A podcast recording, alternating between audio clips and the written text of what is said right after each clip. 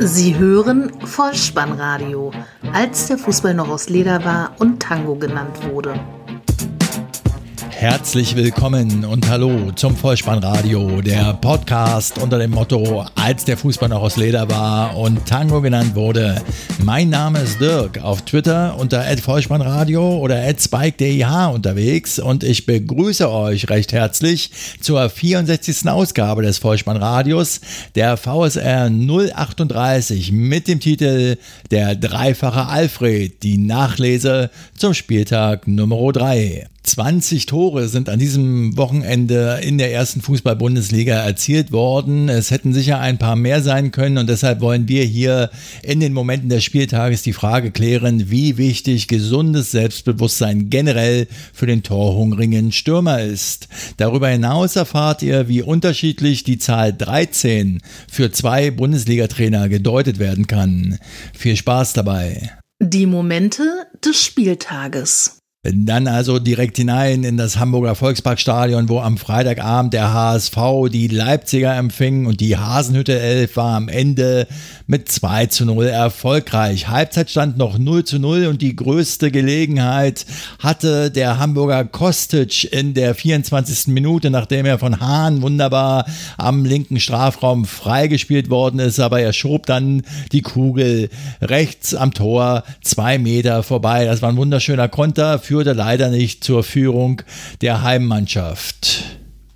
Sekunden vor der Halbzeit dann noch ein Aufreger. Der Schiedsrichter Dennis Altekin entschied zunächst auf Elfmeter, nachdem Albin Ekdal Timo Werner zu Fall gebracht hatte. So sah es zunächst aus, aber dann kam der Videoschiedsrichter ins Spiel und Altekin korrigierte seine Entscheidung. Es blieb beim 0 zu 0 Halbzeitstand. Wir springen in die 67. Spielminute. 20 Meter vor dem Tor der Hamburger gibt es ein Foul an Demme. Sabitzer reagiert sofort und legt den Ball auf Keita und der zieht fulminant ab und trifft. In der Zeitlupe sah man, dass Martenia, der HSV-Keeper, vielleicht noch hätte einen Zwischenschritt machen können, um die Kugel noch erreichen zu können. Und schon kommen wir zum angesprochenen Selbstbewusstsein der Stürmer. 74. Spielminute. Sven Schiplock wird auf HSV-Seite für Eckdahl eingewechselt und hat kurz danach die Möglichkeit, den Leipziger Keeper aus Nahdistanz zu überwinden. Ihm springt der Ball allerdings ans Knie, an den Oberschenkel. Jedenfalls schafft er es nicht, die Kugel aus kurzer Distanz im Netz unterzubringen. Und im Gegenzug dann ein Konter. Kampel schickt Werner und der sprintet über den halben Platz und bleibt dann auch im 1 zu 1 gegen HSV-Keeper Matenia cool. Am Ende steht es 2 zu 0 für Leipzig. Weiter geht es im Borussia Park, wo ich doch so gerne Bögelberg sagen möchte. Borussia Mönchengladbach empfing die Frankfurter Eintracht 0 zu 1 stand es am Ende. Das war auch schon der Halbzeitstand und das Tor des Tages erzielte Kevin Prince Boateng. Fast wäre eben dieser Boateng in der ersten Minute bereits zum Tor des Tages geworden, denn eine Hereingabe von der linken Seite von Willems spitzelte der Neufrankfurter Haller in Richtung rechtes Toreck. Der Ball wäre auch über die Linie gerollt, aber Kevin Prince Boateng grätschte ihn dann tatsächlich noch über diese Torlinie und stand aber dabei im Abseits, sodass das Tor nicht gezählt werden konnte. Er sagte nach dem Spiel, dass das eine relativ unkluge Aktion von ihm war. Nichtsdestotrotz wurde er aber dann doch zum gefeierten Helden, weil er in der 13. Minute richtig stand. Ein Einwurf von links von Willems lässt Haller am 5-Meter-Raum geschickt mit dem Oberschenkel für Boateng abtropfen und der konnte dann aus kurzer Distanz zum Siegtreffer einschieben. Aus Augsburg grüßt der dreifache Alfred. Der Isländer Alfred Finn Bogerson erzielt alle drei Treffer beim 3-0 Heimsieg der Augsburger gegen den ersten FC Köln. Zur Halbzeit stand es bereits 2 zu 0. Flanke von Max in der 22. Minute. Finn Bogerson ist mit dem Kopf da. 32. Minute. Hector legt den Arm um den Neu-Augsburger Heller. Der Schiedsrichter gibt 11 Meter und Finn Bogerson lässt sich die Chance nicht nehmen. 2 zu 0.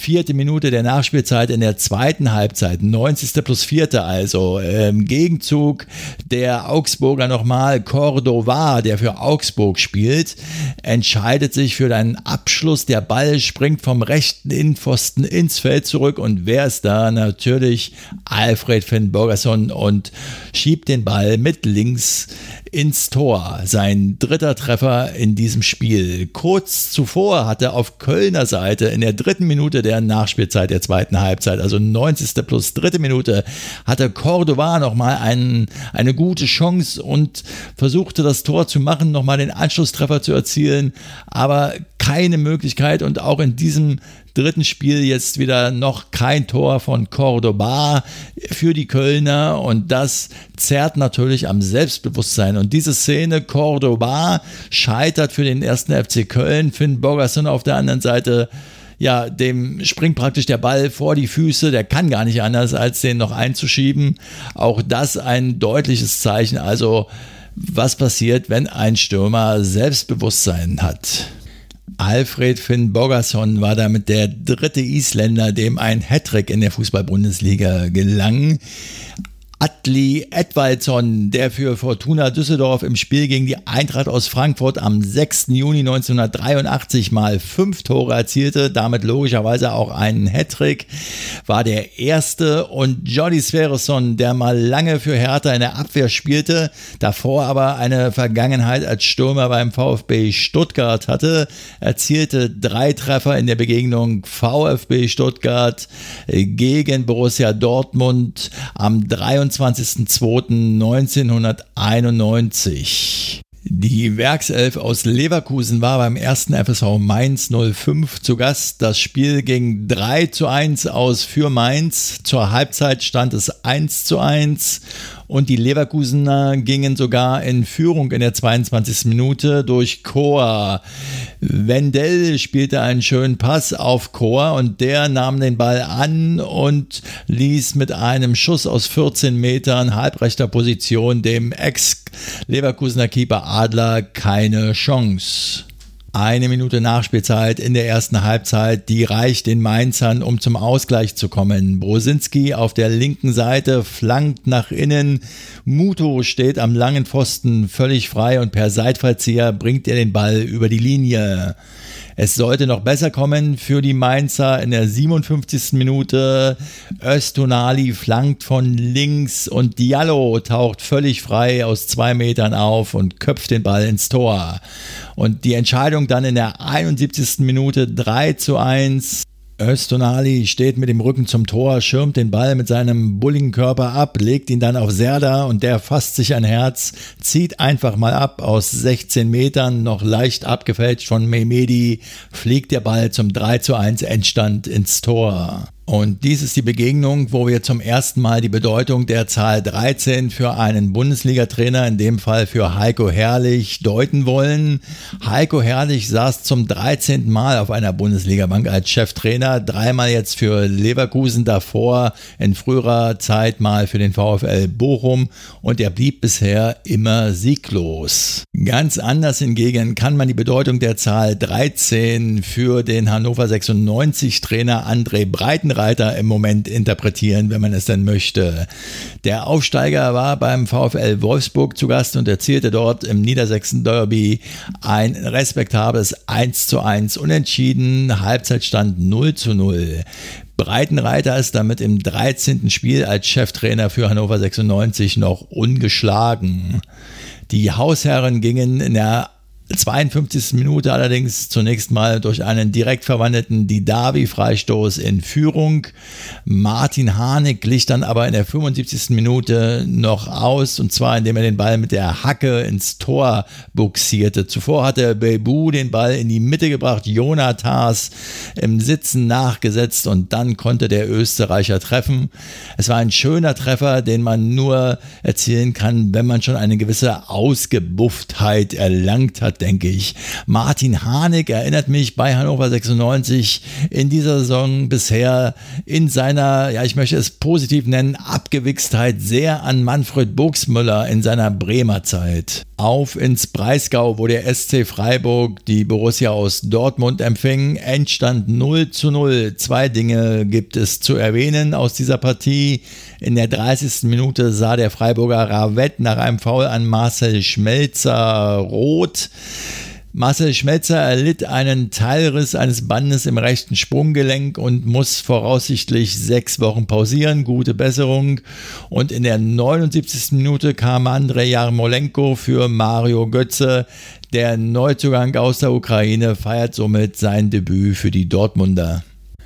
Das Topspiel an diesem Bundesligaspieltag fand am Samstagabend in Sinsheim statt, wo die TSG 1899 Hoffenheim auf den FC Bayern München traf. 2 zu 0 stand es am Ende für die Hoffenheimer.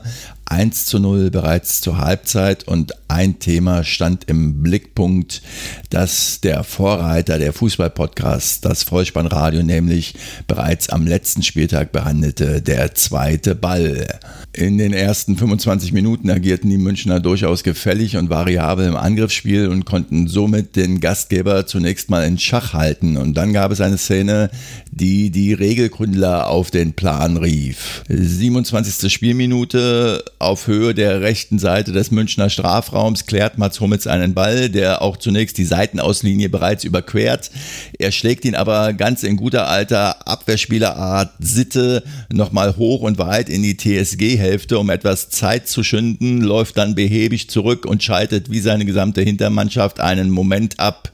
Kramaric wiederum, der Hoffenheimer, lässt sich einen Ball vom Balljungen geben, wirft ihn rasch ins Feld. Der durchstartende Utt nimmt sich dieser Kugel an und zieht kurz und trocken aus 16 Metern ab. Links unten ins kurze Eck überrascht er Manuel Neuer 1 zu 0 für Hoffenheim. Mit dieser Aktion war dann ein Thema geboren, was zu heftigen Diskussionen insbesondere auf Bayern-Seite Anlass gab und was das Vollspannradio, so ehrlich können wir sein, als Vorreiter der Fußballpodcast sozusagen bereits in der Vorwoche am zweiten Spieltag behandelte. Der zweite Ball. Im Ergebnis war es letztlich so, dass dieser zweite Ball sich zwar ähm, auf dem Spielfeld befand, allerdings in der Hoffenheimer Hälfte und somit das Spielgeschehen nicht beeinflusste und daher keine Rolle spielte. Völlig unbeeindruckt von dem ganzen Brimborium spielen die Hoffenheimer ihren Stiefel runter und können in der 51. Minute in Person von Mark Utt noch auf 2 zu 0 erhöhen. Amiri legt auf Zuba ab und der spielt im Rückraum den freistehenden Mark Uth an und der fackelt auch da nicht lange und zieht mit einem präzisen Linkschuss ins linke untere Eck zum 2 zu 0 ab. Vielleicht nochmal eine persönliche Anmerkung zu dieser Szene mit dem zweiten Ball. Ich stelle mir da völlig neue Betätigungsfelder für die Ballkinder vor.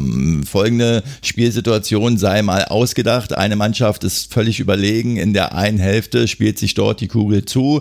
Die andere spielfreie Seite vollkommen verweist bis auf den gegnerischen Torhüter.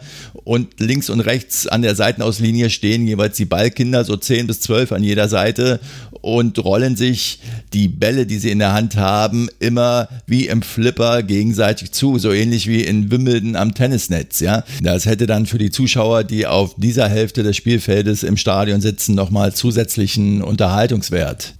Aber wie auch immer, wenn ihr diese Szene mit dem zweiten Ball betrachtet und euch auch nochmal die letzte Episode des Vollspannradios anhört, wo ein völlig anderer zweiter Ball beschrieben worden ist, dann kommt ihr zu dem Ergebnis, dass es doch irgendwie mehr als zwei Bälle geben muss kommen wir zu den Sonntagsspielen und damit zunächst ins Berliner Olympiastadion. Kaiserwetter in der Hauptstadt und Bibiana Steinhaus macht ihr erstes Bundesligaspiel als Hauptschiedsrichterin in der ersten Liga.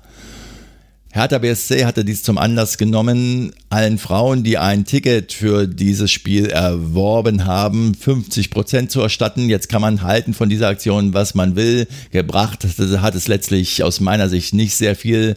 49.118 Zuschauer standen im Ergebnis da. Und der Großteil dieser Zuschauer hatte in der 38. Minute das erste Mal Grund zum Jubeln. Der Bremer Bauer erlaubt sich einen Fehler. Ibisevic setzt nach, gibt den Ball zu Darida, der von Velkovic angegangen wird. Jeder denkt Freistoß faul, aber nein, die Schiedsrichterin lässt Vorteil gelten und Lecky schaltet am schnellsten und aus sieben Metern rechter Position dem Torhüter Pavlenka noch durch die Beine 1 zu 0 für Hertha BSC. Zweite Halbzeit, 59. Spielminute. Delaney, der Bremer, kommt an der Strafraumgrenze an den Ball, behauptet diesen auch gut, setzt sich noch gut gegen Stark durch und schließt mit links zum 1 zu 1 Endstand ab. Ein großer, weiser Mann des Fußballsports, der sowohl bei Bremen als auch bei Hertha Trainer war, würde zu diesem Spielausgang sagen, schiedlich friedlich 1 zu 1. Die letzte Begegnung dieses dritten Bundesligaspieltages lautet FC Schalke 04 gegen den VfB Stuttgart. Halbzeitstand 1 zu 1 am Ende. Die Gelsenkirchner mit 3 zu 1 erfolgreich. Dennis Aogo, der Ex-Schalker mit dem VfB zurück in der Felddienstarena und in der Startelf sicher nicht nur, um Naldo zu seinem 35. Geburtstag zu gratulieren.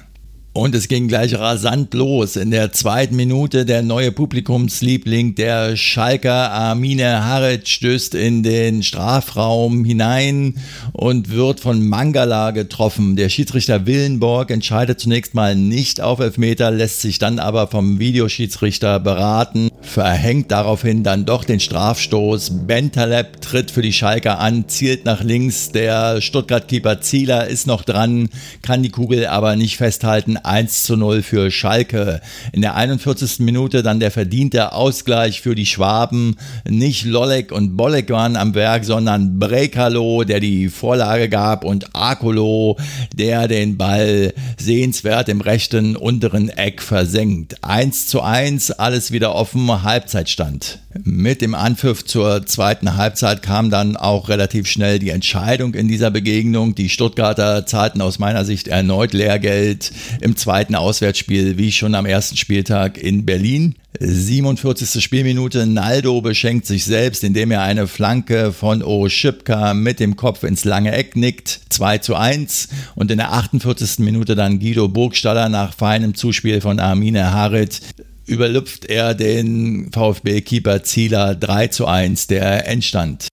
Somit haben wir den dritten Spieltag in aller Kürze besprochen. Was bleibt, ist die Vorschau auf die kommende Runde, die am 15.09. starten wird.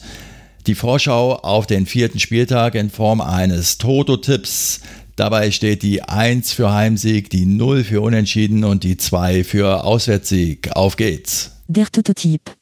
Hannover 96 gegen den Hamburger Sportverein 0. FC Bayern München gegen den ersten FSV Mainz 05 1. Werder Bremen FC Schalke 04 0. Eintracht Frankfurt FC Augsburg 1. VfB Stuttgart gegen den VfL Wolfsburg 2. Leipzig gegen Borussia Mönchengladbach 1. Die TSG 1899 Hoffenheim gegen Hertha BSC 1. Bayern 04 Leverkusen gegen den SC Freiburg 2. Borussia Dortmund gegen den 1. FC Köln 1. Ja, Kinder, damit ist der Rundgang durch den Vergnügungspark Bundesliga für dieses Wochenende wieder beendet. Bleibt mir noch zu sagen, dass der Eurosport-Player am Freitag wieder Bildaussetzer hatte, wenn man dann das Glück hatte, sich zumindest einloggen zu können. Sky hingegen offenbart an den Samstag- und Sonntagübertragungen ungewohnte Tonprobleme. Also der Eurosport-Player mit Bildproblem, Sky mit Tonproblem. Wie wäre es denn, wenn man sich da irgendwie zusammenschließen würde, um dann wieder eine ordnungsgemäße Bundesliga-Übertragung gewährleisten zu können? Allen Fußballfans wäre damit sehr geholfen. Zum Abschluss lasst mich bitte noch einen speziellen Dank loswerden und zwar an den Ed Rebiger, Sascha Rebiger, der ja auch einen hörenswerten hörenswerten Podcast betreibt mit Namen Indino Veritas, insbesondere für HSV-Fans interessant. Früher bekannt unter dem Namen der wunderbare HSV-Podcast. Sascha Rebiger hat nämlich vor einigen Tagen auf Twitter bekundet, dass er jetzt erst erfahren hat, wie toll denn für ihn das Vollspannradio sei. Wenn ihr es ihm gleich tun wollt und ebenfalls eure Beifallsbekundungen loswerden wollt, so folgt mir am besten auf Twitter unter @vollspannradio. Ansonsten findet ihr alle Kontaktmöglichkeiten auf der Seite bolzenundruppen.potspot.de bleibt mir an dieser Stelle, mich bei euch zu bedanken für eure Zeit und euer Vertrauen in diesen Podcast. Und natürlich verabschiede ich mich auch heute wieder mit dem Hinweis für den Fall, dass ihr den Ball mal wieder im Netz unterbringen wollt. Kopf, Innenseite, Außenriss und Hacke. Nein, nur mit dem Vollspann geht er rein. Vielen Dank. Ciao. Sie hörten Vollspannradio. Vollspannradio. Vollspannradio. Vollspannradio. Vollspannradio. Vollspannradio.